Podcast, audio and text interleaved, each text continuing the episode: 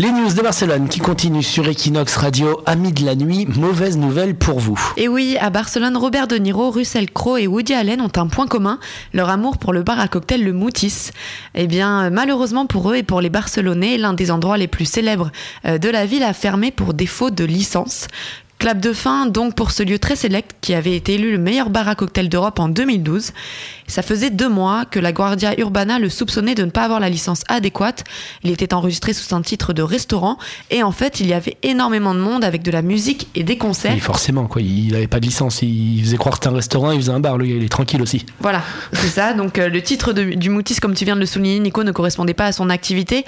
Le propriétaire Kim Diaz a décidé de le fermer le temps que l'affaire se résolve. Il a confié au journal El Periodico qu'il espérait euh, qu'il puisse réouvrir un jour. On connaissait un gars avec Leslie, bon, on va pas citer son nom, mais lui, il avait fait une galerie d'art. Enfin, il faisait croire que c'était une galerie d'art, et en fait, le gars, il avait ouvert un bar, et il servait ses trucs et tout. Ça a duré Ah, deux semaines jusqu'à ce que la mairie arrive. Ils ont dit, bon, bah voilà, quand vous avez pas de licence, vous arrêtez. Fait, non, non, mais je suis une galerie d'art. il est ouvert jusqu'à 3 heures du matin. Tout il à fait, Il vendait trois meubles, quoi. Donc, euh, C'est voilà. Voilà, ça s'est arrêté, il est parti à Paris.